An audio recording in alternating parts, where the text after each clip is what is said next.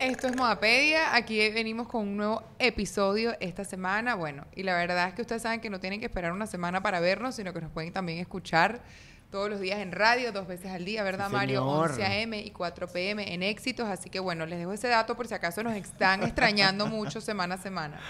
Este episodio de hoy está como bien sabrosito, ¿no? Lo, ve- lo venimos oyendo, es un, es un episodio de la vida real casi, lo venimos escuchando, es como un, como un lamento ahí, tú sabes, a, a sotoboche, se oye mucho entre, entre las mujeres, sobre todo, es como, como algo que, está, que se siente en el sí, ambiente. totalmente. Es, es un lamento que está pasando, es un lamento que estamos escuchando cada vez más, eh, es un lamento que yo lamento y se lo digo a Mario, me lo dicen mis amigas a mí, mis seguidoras me escriben y me comentan como, vale, o sea, ¿qué está pasando? Y bueno, sin más rodeos, hoy vamos a hablar de el aumento desmedido que estamos viendo en los precios de las carteras de diseñador. O sea, eso no es un secreto para nadie. Sí, el, el mercado de, de lo que se llamó en, en- en algún momento de la It Back, o sea, de la cartera, digamos, eh, que estaba de moda, de la cartera que tenías que tener, le dieron ese nombre, esa categoría, este, ha, ha sido, ha ido evolucionando de una manera sorprendente, pero, pero también como descomunal, la verdad, ¿no?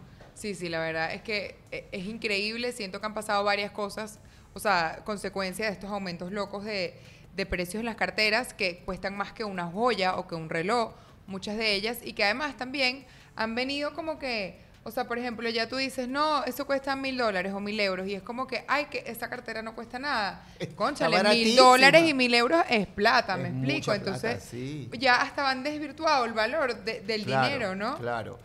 Antes, el, digamos, eh, en la categoría de lujo, o sea, la cartera que, es- que estaba entre casi los mil euros y los dos mil euros, ya era una cartera considerada, pues, de lujo. Ya una era cartera cara. un bolso serio, un bolso incluso, digamos, para conservar, para coleccionar.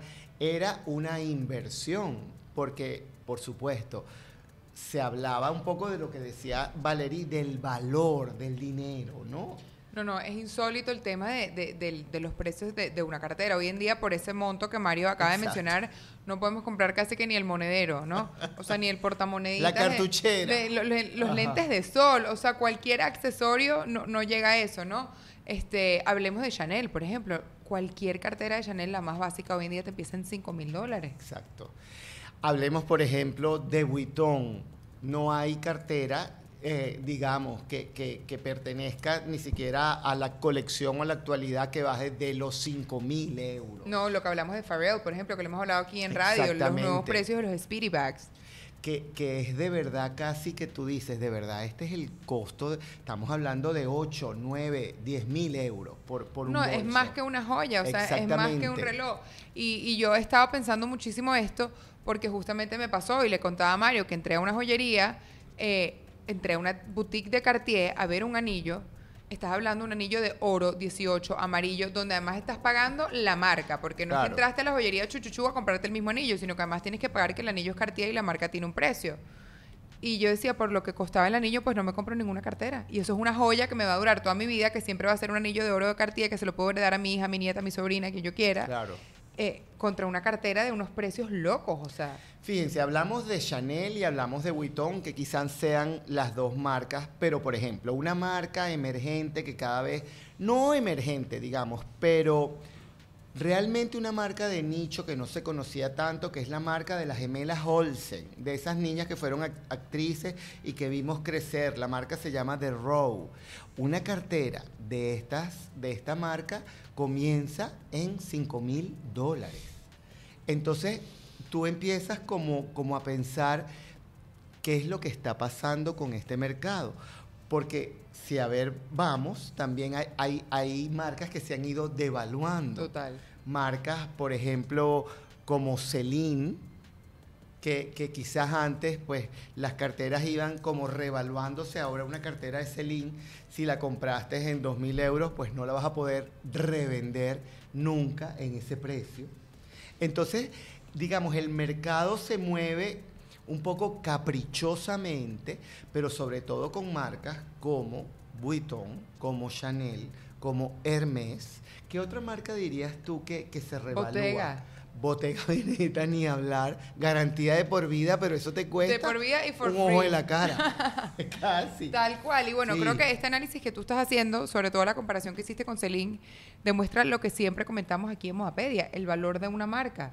Total, ¿Por qué una sí. marca se revalúa o, o cuesta lo que cuesta la cartera y por qué otra no, que de repente es el mismo material, talleres muy parecidos, misma confección y no, pues porque estás pagando como una marca, o sea, como marcas posicionadas como Chanel, que además tienen aumentando progresivamente el, El precio, de precio. estas carteras. O sea, esto era como un plan, me parece, desde hace ya varios años y ellos tienen seteado que, por ejemplo, ellos cada año aumentan sus precios. Y ojo, es el mismo producto. No es que pasan Ah, de, no, no, de no. una piel a, a una piel exótica, por ejemplo, no. Es la misma cartera, el mismo tamaño, el mismo material que aumenta y aumenta y aumenta. Va a ser interesante, Valerie, qué va a pasar, por ejemplo, con Gucci. Yo también la- quiero ver. Que la cartera de temporada, de esta temporada, lo hemos visto desde Salma Hayek hasta toda la gente influyente, está luciendo la cartera modelo Jackie, que es una cartera del año 68, si mal no Sí. recuerdo, tengo que confirmarlo. Y ahora están haciendo como un revival de esa cartera. ¿Cuánto va a costar esa cartera? y se llama Jackie por Jackie O. Exacto. Ella la llevaba. La llevaba. Entonces, claro, han, han hecho versiones que eh, más chiquita, más grande, con asa pues que se cruza, en fin, otros Yo quiero materiales. la que tiene cristalitos. Yo quiero cualquiera. La verdad, vamos a ver si se logra. Lo que pasa es que es, es como muy, eh, por ejemplo, eso ya es eh, como inaccesible. Antes cualquiera, cualquier mujer que trabajara, que ahorrara, podía de repente tener acceso, si no, pues al gran bolso, a un monedero, a un bolso sobre, a un bolso más pequeño. Ahora eso es No, imposible. no, ahora eh, se los digo, es que eh, eh, te compras un reloj antes que una cartera, o sea, Exacto. es impresionante. Entonces, siempre la pregunta es, ¿a qué se atribuye esto? O sea, ¿por qué estas carteras están costando esto? No sé qué. Entonces, bueno, yo tengo como varias respuestas, tengo como varias teorías que coexisten y que siento que es como una mezcla de todas. Entonces, bueno, por supuesto, la primera, lo que acabamos de comentar, el valor de la marca, ¿no? Entonces, ¿cómo puedo darme el lujo de, ¿sabes?, de cobrar esto porque soy un objeto de deseo, porque la gente me desea y porque la gente me quiere, pues lo van a pagar, porque al final llevar una cartera de diseñador como que te posiciona de algún momento, de alguna forma en tu vida. Si no, esto no fuera así, o sea, esto no es que es Valerie superficial hablando, es que si esto no fuera así, por ejemplo, no existiera el mercado de réplicas que existe. Por Y ejemplo. no existieran las clientas que compran eh, réplicas, porque yo siempre digo, el que compra una réplica es para demostrarle algo a los demás. No porque genera, eh, verdaderamente genera una satisfacción en ti esa réplica, porque tú sabes que es una réplica. Tú Claro. sabes que tú no tienes el, el- el artículo original. Tú lo que quieres es que los demás Crean que crean que tú estás ahí, ¿no? Sí. Entonces, bueno, eso por una parte, el tema de- del valor de la marca y el objeto de deseo. Dos, las marcas responden a estas preguntas, bueno, atribuyendo estos aumentos de precios a eh, que, por ejemplo, los costos de confección han aumentado, sobre todo porque ellos, por ejemplo, siguen teniendo sus talleres en Europa, eh, no producen en China o no producen masivamente, están, según ellos, ¿no?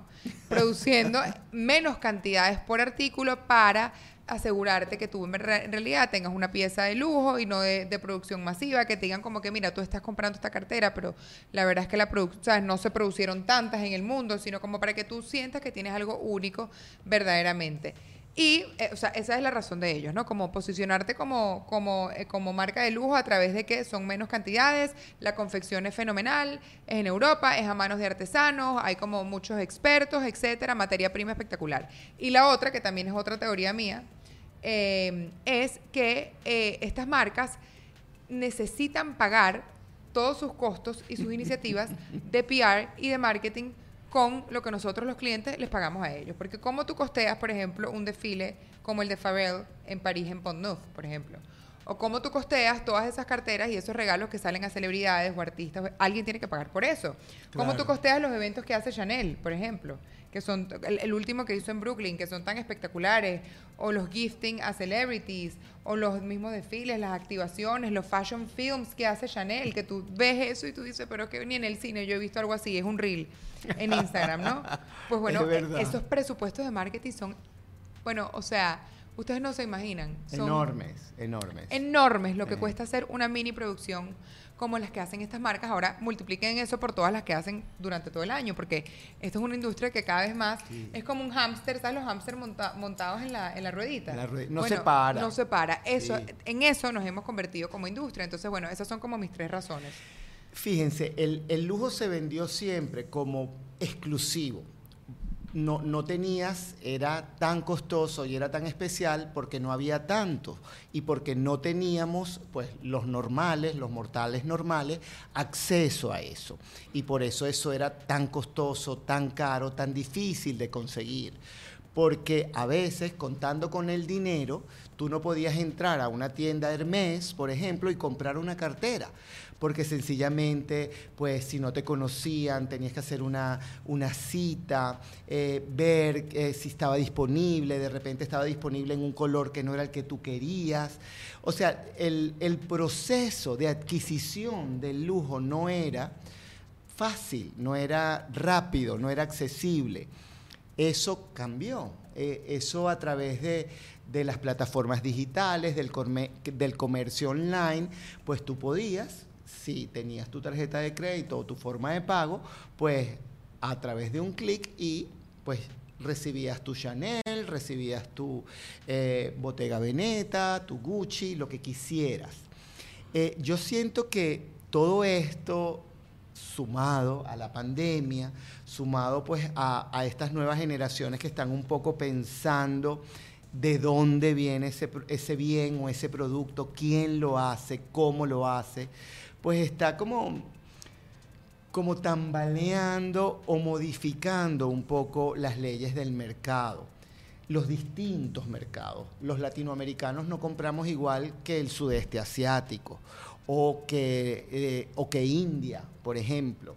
Entonces, yo creo que todo esto está haciendo que las marcas, pues, no produzcan tanto. Yo creo que sí. Yo sí creo que es. O sea, las tres teorías que dije, creo en las tres. O sea, hay menos producto y me quieres hacer creer que la demanda es tal que, que no hay, que, o sea, te, te hago sentir de que, de que esa necesidad no te la voy a cumplir porque pues ya vino otro más rápido que tú o con más plata que tú y ya se lo llevó. Sí, es como crear esa ansiedad. Es una ansiedad, Es una ansiedad duda, porque una tú, ansiedad, tú- como, como el mismo ejemplo, vuelvo al ejemplo que puse de Chanel. Cualquier cartera de Chanel empieza en 5 mil dólares y tú tienes que hacer cola para entrar a la tienda. Sí. Tú tienes que ver si ellos te pueden atender o no te pueden atender. Este, si la tienen o no la tienen, porque no es que tú llegas y que quiero esta cartera, sí, tómala, aquí está. No, mira, lo que hay es esto. Imagínense, pedir una cita, o sea, tú estás de viaje, normal y corriente, y, y estás almorzando con alguien, con tu pareja, con tu amigo, con tu familia. Me tengo que parar porque tengo una cita en Chanel para comprarme algo. O sea, encima de que tienes que tener el dinero en la cartera, que no es poco, eh, tienes que estar supeditado al tiempo que te da el- el- la tienda de lujo. Sí, no, no, es absurdo. O sea, esa cosa que era tan, tan extraordinaria de, de pasar por una vitrina y enamorarte de un producto y entrar, y si tienes el privilegio de tener la plata, comprártelo, lo bien que, que uno se sentía. Yo lo experimenté en algún momento. Yo Y digo, lo seguirás ¿sabes? experimentando, E- Mario Esas Aranaga. cosas eh, ya no son así.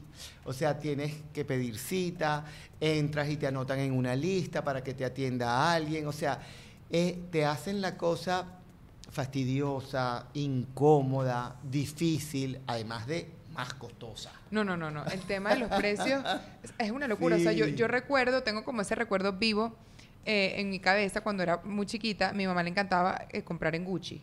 Y em, recuerdo entrar con ella a una tienda Gucci, no sé qué estaba comprando mi mamá, y había una cartera que estaba como en la mitad de la tienda en una vitrina de vidrio, así como que un museo. La cartera era preciosa, me acuerdo perfecto cómo era, era una edición especial con no sé qué material, con una colaboración, no me acuerdo, UNICEF, no me acuerdo qué, pero una cosa así que estaba en la- así con todos los focos. Y recuerdo que además era la cartera más cara de la tienda, o sea, por eso estaba toda protegida, que el precio de la cartera eran 2.500 dólares.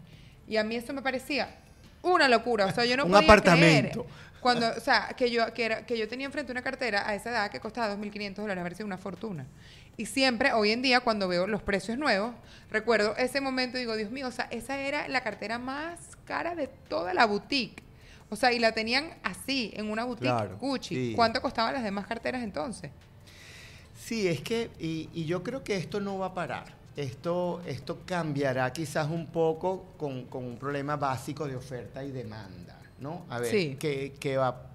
Pero cada vez siento que, que es más criticado, cada vez siento que, que el mercado de réplicas y toda esta cosa un poco de, de- de lo falso, de, de la categorización de esas réplicas, hay réplicas AAA, AA, 1A, o sea, cada vez se acercan más al, al- al modelo pues original.